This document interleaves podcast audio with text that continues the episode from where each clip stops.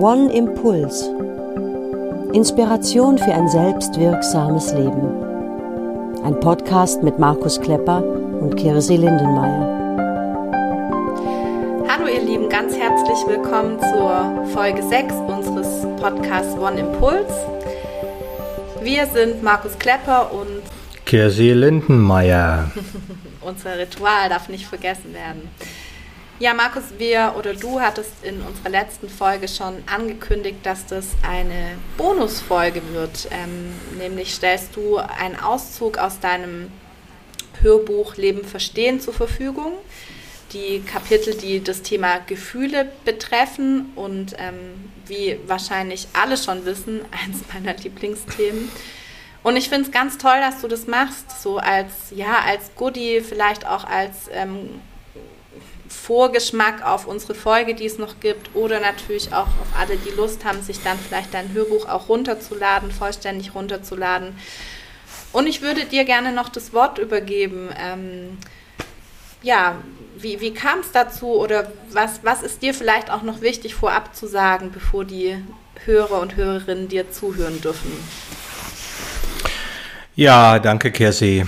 Ähm, Leben verstehen, Handbuch für ein erfülltes Leben ist ja mein zweites Buch. Das erste, Liebe lernen, äh, Landkarte für ein Reise, mein Gott, jetzt habe ich es gar nicht mehr im Kopf. Liebe lernen, ein Reiseführer durch das Land von Liebe und Partnerschaft heißt es, ne? Also ich bin mir nicht ganz sicher, ob das stimmt. Ähm. Liebe Lernen, ein Reiseführer ist auf jeden Fall okay. der ein Teil des Titels und der zweite, das zweite Buch äh, Leben verstehen, Handbuch für ein erfülltes Leben, äh, wo ich letztlich die wesentlichen Inhalte dessen, was wir den Menschen im One Next Step Training vermitteln, aufgeschrieben habe.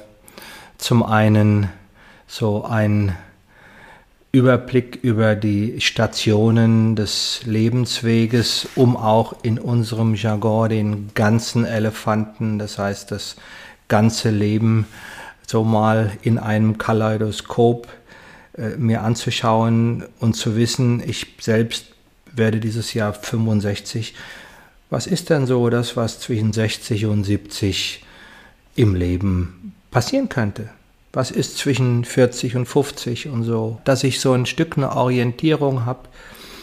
Bin ich on track? Bin ich da, wo es irgendwie sein könnte? Oder was kommt auf mich zu? Das ist so ein, ein äh, Kapitel, hat glaube ich 70 Seiten oder so in etwa.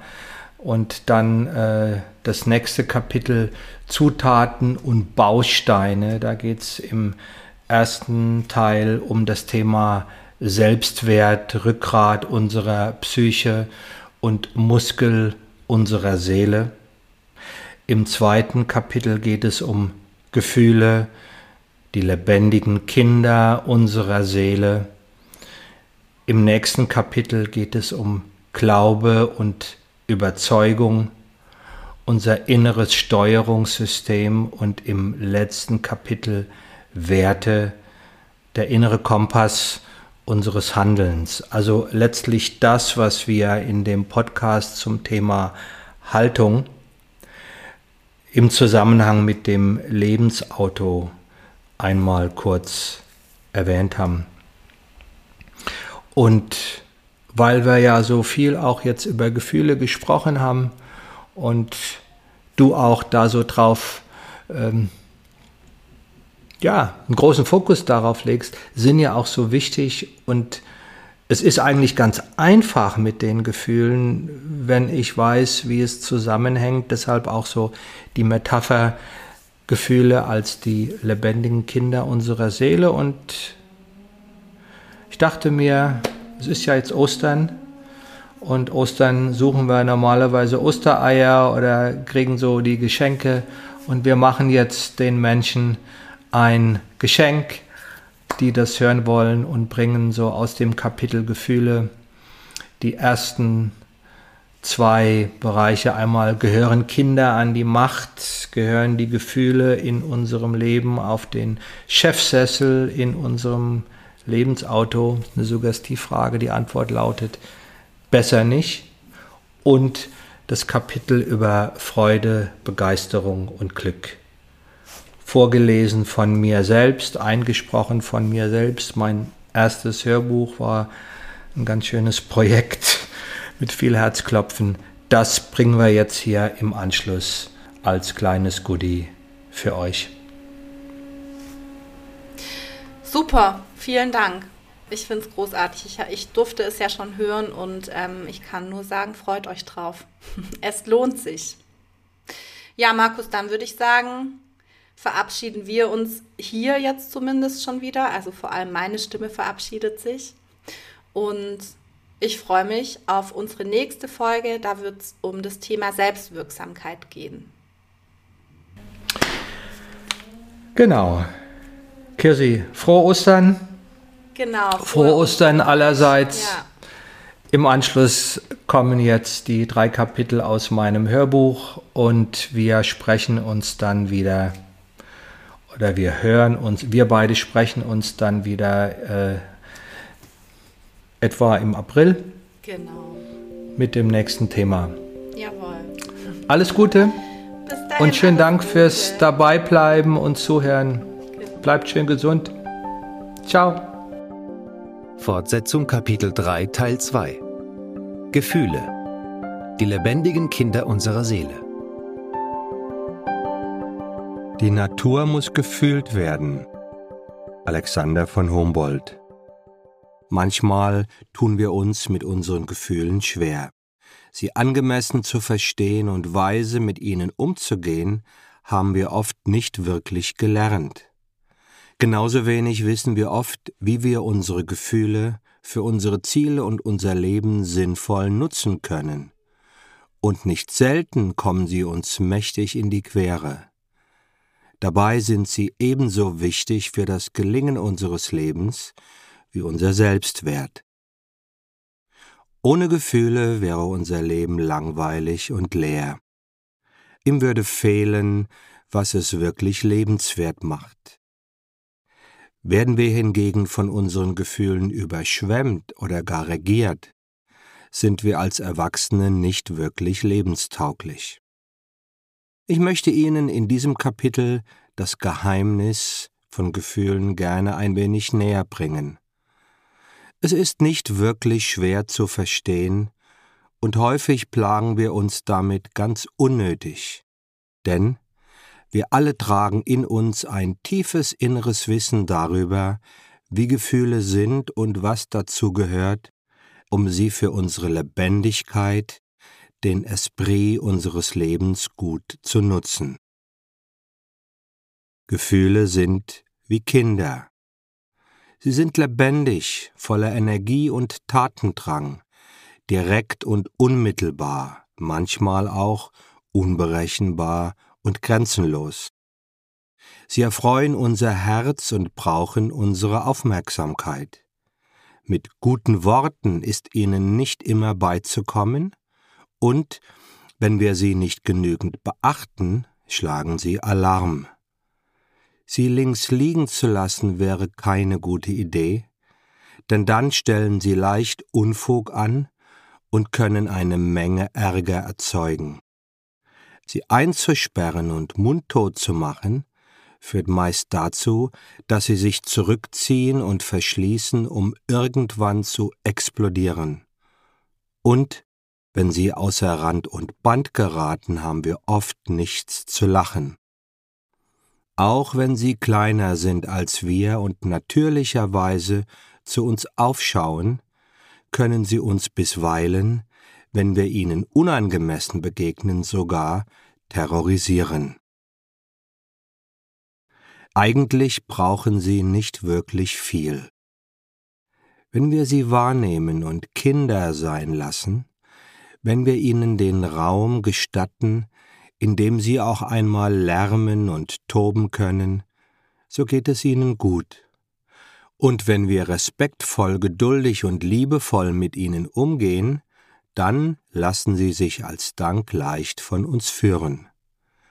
Dann erfreuen sie unser Leben mit ihrer Lebendigkeit, sie inspirieren uns mit ihrer Kreativität und Neugier, und manchmal ermahnen sie uns mit ihrer Wahrhaftigkeit. Sie haben oft noch die Verbindung zu ihrer Weisheit und Intuition, die uns als Erwachsenen manchmal abhanden gekommen ist. Und wenn wir sie verständnisvoll und geduldig an die Hand nehmen, wenn es wirklich nötig ist, dann folgen sie uns. Denn dann fühlen sie sich gut aufgehoben und respektieren zugleich unsere Autorität. Kinder können in vielem unsere Lehrer sein. Und wir werden erst dann ins Himmelreich gelangen, wenn wir so werden wie die Kinder, wie wir aus der Bibel wissen. Wenn ich Ihnen an dieser Stelle einen ersten Rat geben darf.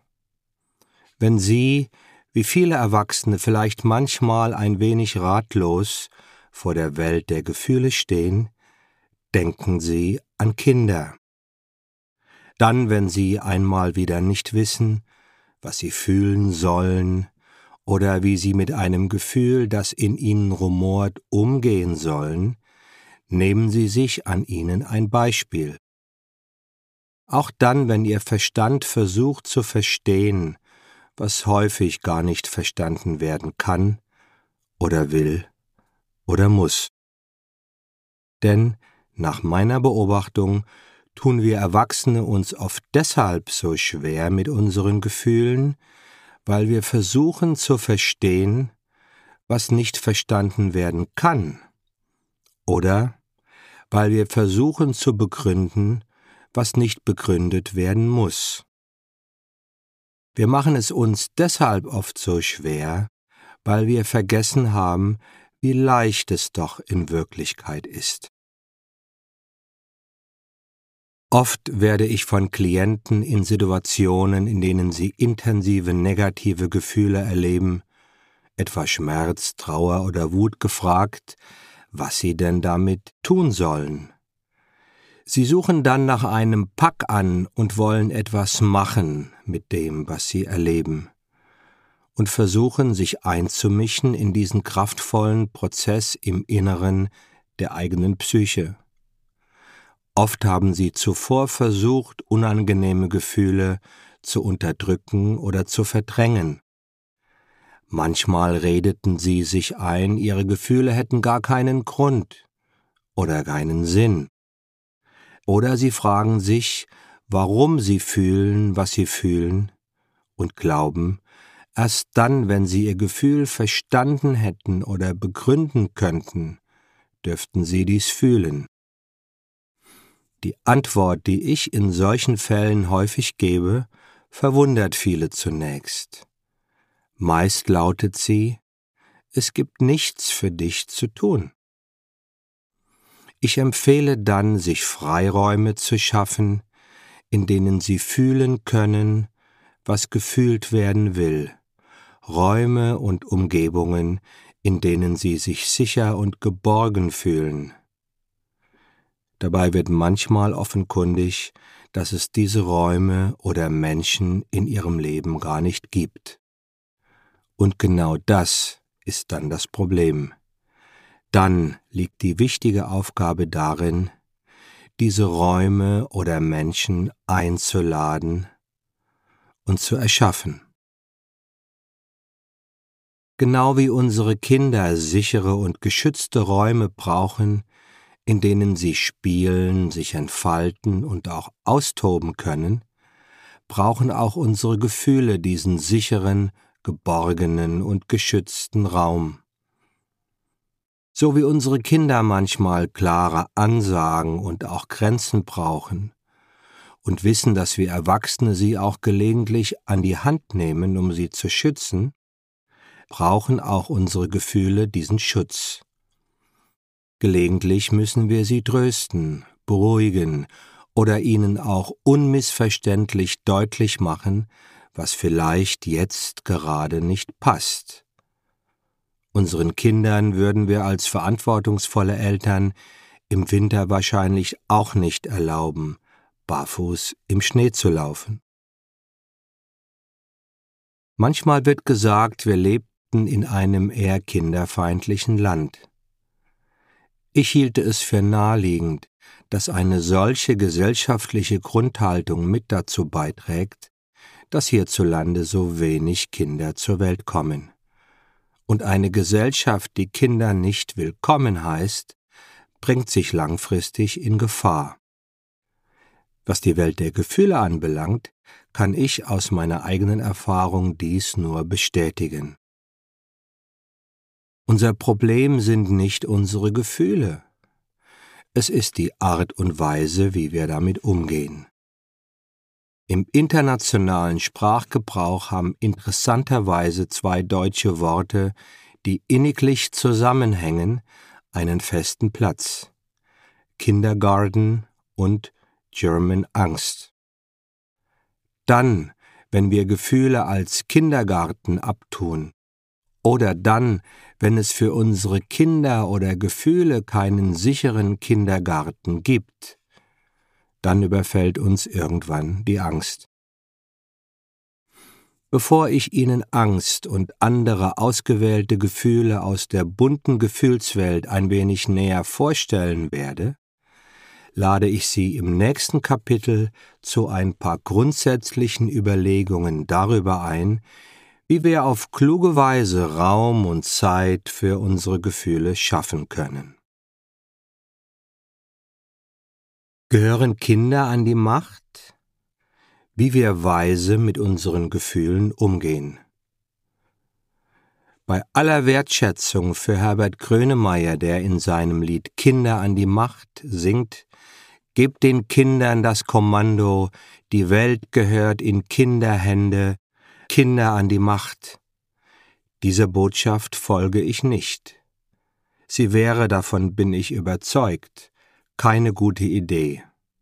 Und ich bin mir sicher, dass Grönemeyer seine Zeilen auch nicht wirklich so verstanden wissen will. Wohin es führt, wenn Kinder an der Macht sind, lässt sich etwa in dem Buch Herr der Fliegen von William Golding nachlesen. Es führt meist zu nichts Gutem. Ganz ähnlich ist es mit unseren Gefühlen sind sie die bestimmende oder gar beherrschende Instanz in unserem Leben, dann fühlen wir uns leicht wie eine Nussschale auf dem Ozean oder wie ein Fähnchen im Wind. Wir schaukeln und zappeln und flattern durchs Leben, und damit fällt es schwer, ein klares Ziel zu verfolgen und Kurs zu halten. Wir sind dann vielleicht voller Lebendigkeit, Leidenschaft und Energie, aber unser Leben ist unstet und wir sind unberechenbar. Wahrscheinlich kreisen wir immer wieder um unsere eigenen Stimmungen und Launen und sind ganz oft mit uns selbst beschäftigt. Das Gefühl, selbst am Steuer unseres Lebensschiffes zu stehen, stellt sich so nicht ein für unsere Umwelt, für Freunde, Partner und Kinder sind wir damit oft eine Last. Sie müssen dann ertragen oder ausbaden, was wir selbst nicht können oder wozu wir bis jetzt nicht zu lernen imstande oder aber bereit waren. Menschen, die so mit ihren Gefühlen umgehen, bezeichnen wir wahlweise als unreif, kindisch, anstrengend, egoistisch, narzisstisch oder auch exzentrisch. Sie sind oft ungemein spannend und immer wieder für eine Überraschung gut. Aus der Ferne bewundern wir vielleicht ihre Lebendigkeit und ihre faszinierende Ausstrahlung.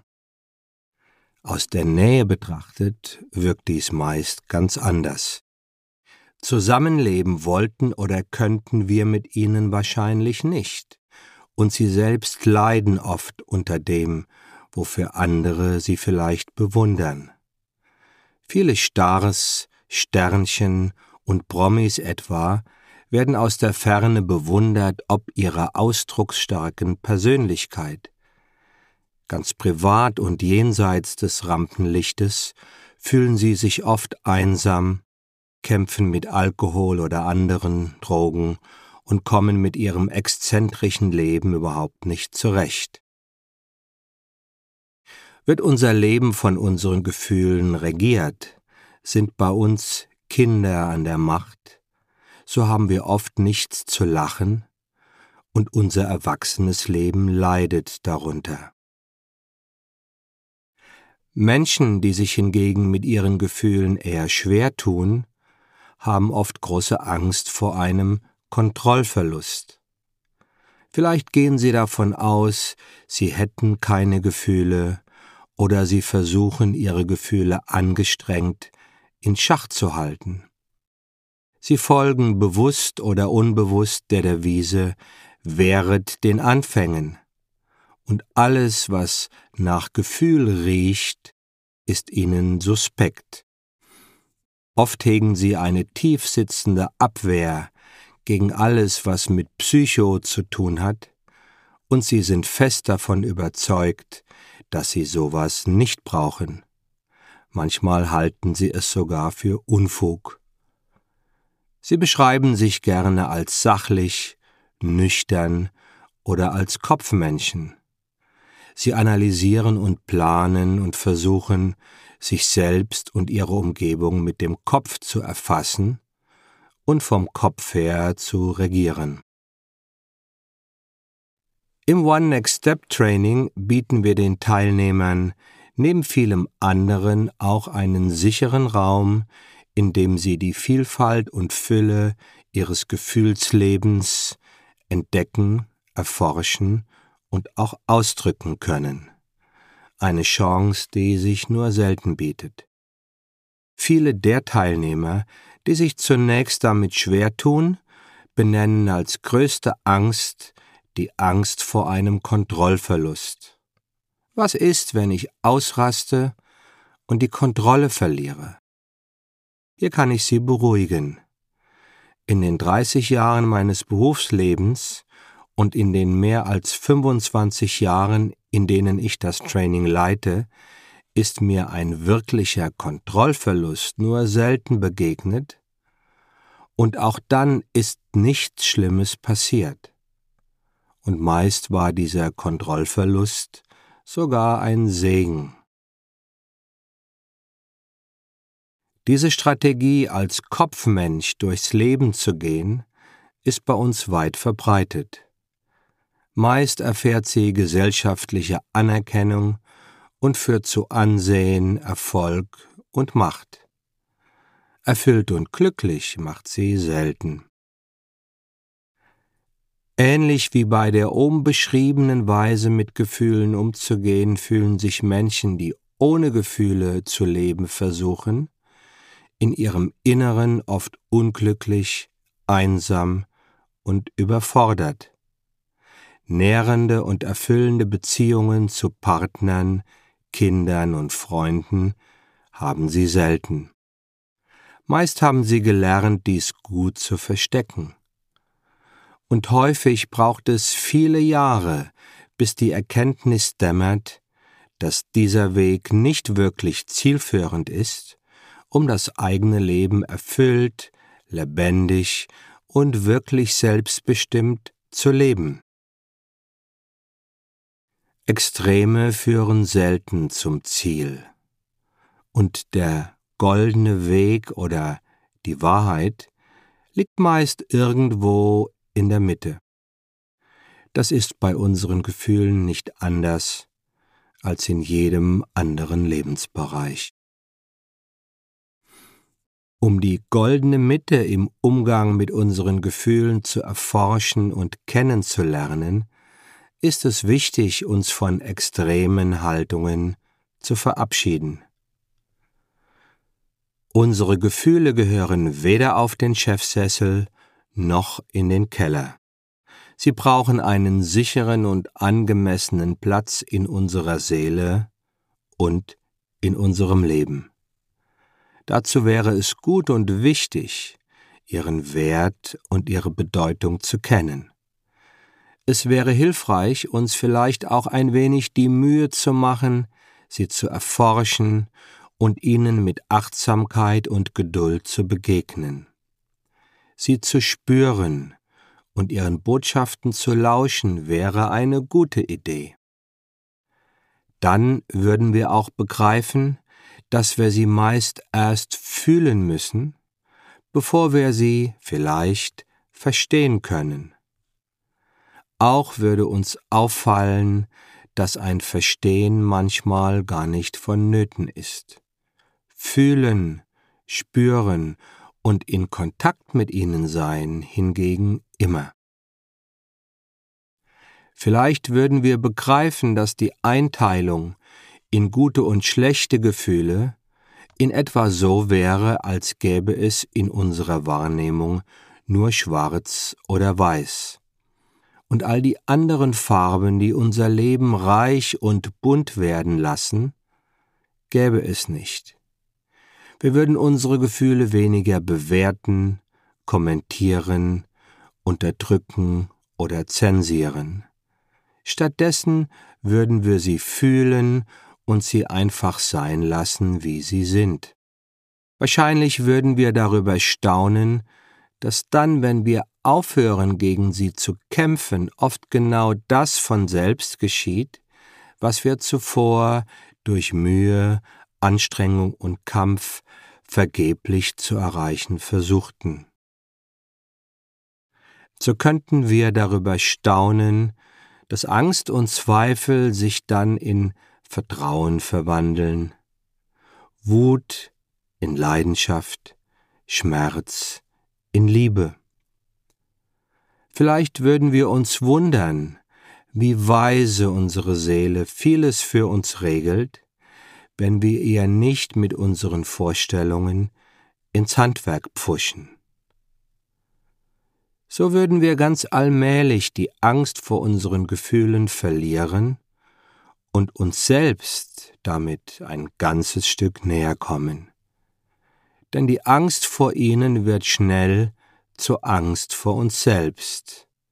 Mehr noch, wir würden beginnen zu erkennen, dass sämtliche Gefühle, die wir fühlen, Geschenke des Lebens an uns sind. Und sogar die, die wir zuvor abgelehnt haben, könnten zu Freunden und Ratgebern für uns werden. Bevor ich Ihnen im Anschluss einzelne Gefühle etwas ausführlicher vorstellen will, möchte ich Ihnen zuvor noch ein Bild anbieten, das mir zum Verständnis der Welt unserer Gefühle sehr hilfreich erscheint. Es stammt ursprünglich von Fritz Perls, dem Begründer der Gestalttherapie, und beantwortet die Frage, wer bin ich und wenn ja, wie viele? Stellen Sie sich dazu gerne vor, in Ihnen spielt ein großes Symphonieorchester. Es umfasst all die vielen Musiker und Instrumente, die zu einer klangvollen Symphonie dazugehören. Es gibt Bläser, Streicher, Trommler, es gibt hohe und tiefe Stimmen, laute und leise, liebliche und kräftige. Die ganze Bandbreite, die zu einer guten Symphonie dazugehört, ist aufgefahren. Das ganze große Ensemble. Nun, raten Sie gerne, welche Aufgabe Ihnen dabei wohl zukommt. Vielleicht ahnen Sie es schon. Sie sind nicht nur der staunende Zuhörer. In Wirklichkeit sind Sie auch der Dirigent. All diese Musiker und Instrumente in all ihrer Unterschiedlichkeit, ihrer Dynamik, Kraft und Schönheit spielen für Sie. Sie alle folgen ihrem Taktstock und tanzen nach ihrer Pfeife. Wollen Sie nicht der Zuschauer in Ihrem Leben sein, am Rand stehen und sich womöglich die Ohren zuhalten, weil es so laut ist, oder weil sie die Katzenmusik nicht länger ertragen, dann empfehle ich Ihnen, die Instrumente Ihres inneren Symphonieorchesters ein wenig zu studieren. Deshalb stelle ich Ihnen auf den folgenden Seiten einige der, meiner Einschätzung nach, wichtigsten Gefühle genauer vor. Ich werde mich dabei auf die Gefühle beschränken, die mir zum Dirigieren unseres inneren Symphonieorchesters besonders wichtig erscheinen. Zum besseren Verständnis habe ich sie meist in Paaren zusammengefasst. Nur die Liebe steht für sich alleine. Sie ist, wie ich in meinem Buch Liebe lernen für Paare und Singles erläutert habe, viel mehr als ein Gefühl. Eigentlich gehört sie in eine ganz eigene Kategorie. Aber da wir sie auch als Gefühl erleben, darf sie in dieser Aufzählung nicht fehlen.